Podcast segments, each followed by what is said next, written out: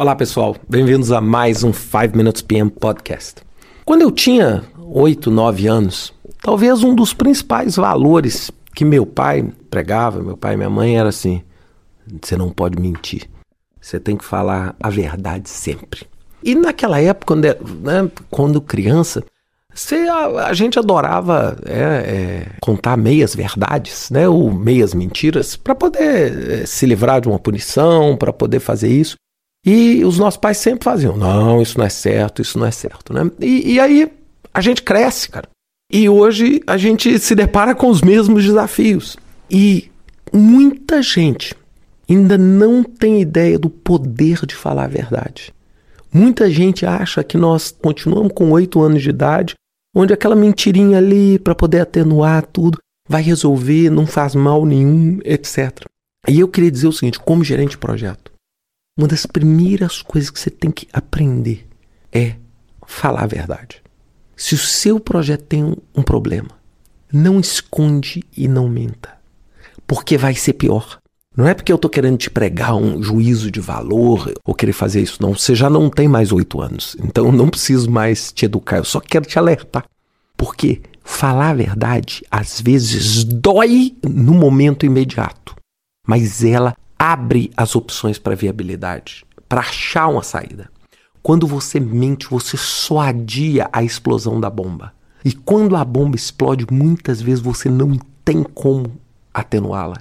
Então, quantas vezes eu já me deparei com projetos onde, por omissão intencional, que para mim é igual mentir, ou por desvio, ou por relatórios mal elaborados, no sentido de uh, relatórios com a intenção de ocultar determinadas informações.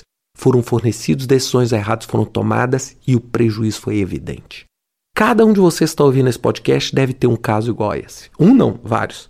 Então, o que, que eu queria dizer? O poder da verdade. Então, eu queria que você lembrasse o seguinte: falar a verdade no seu projeto, tanto com o seu time, quanto com a sua equipe, quanto com seu time, equipe, fornecedor, patrocinador, com todo mundo. É vital para você ganhar credibilidade e, e, uma percepção de que você está jogando um jogo limpo. Se errou, não tem problema. Ó, oh, errei, errei, errei.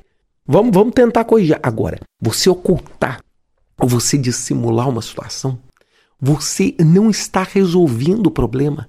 Você está simplesmente adiando aquele problema. E você está colocando um dos seus maiores patrimônios, que é o julgamento do seu caráter, em risco.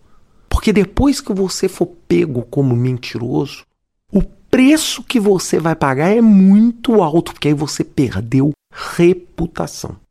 E aí, recuperar isso não é pedir desculpa. Quando você erra, você pode pedir desculpa, tentar acelerar. Se você teve uma boa intenção, existe uma chance que você recupere isso.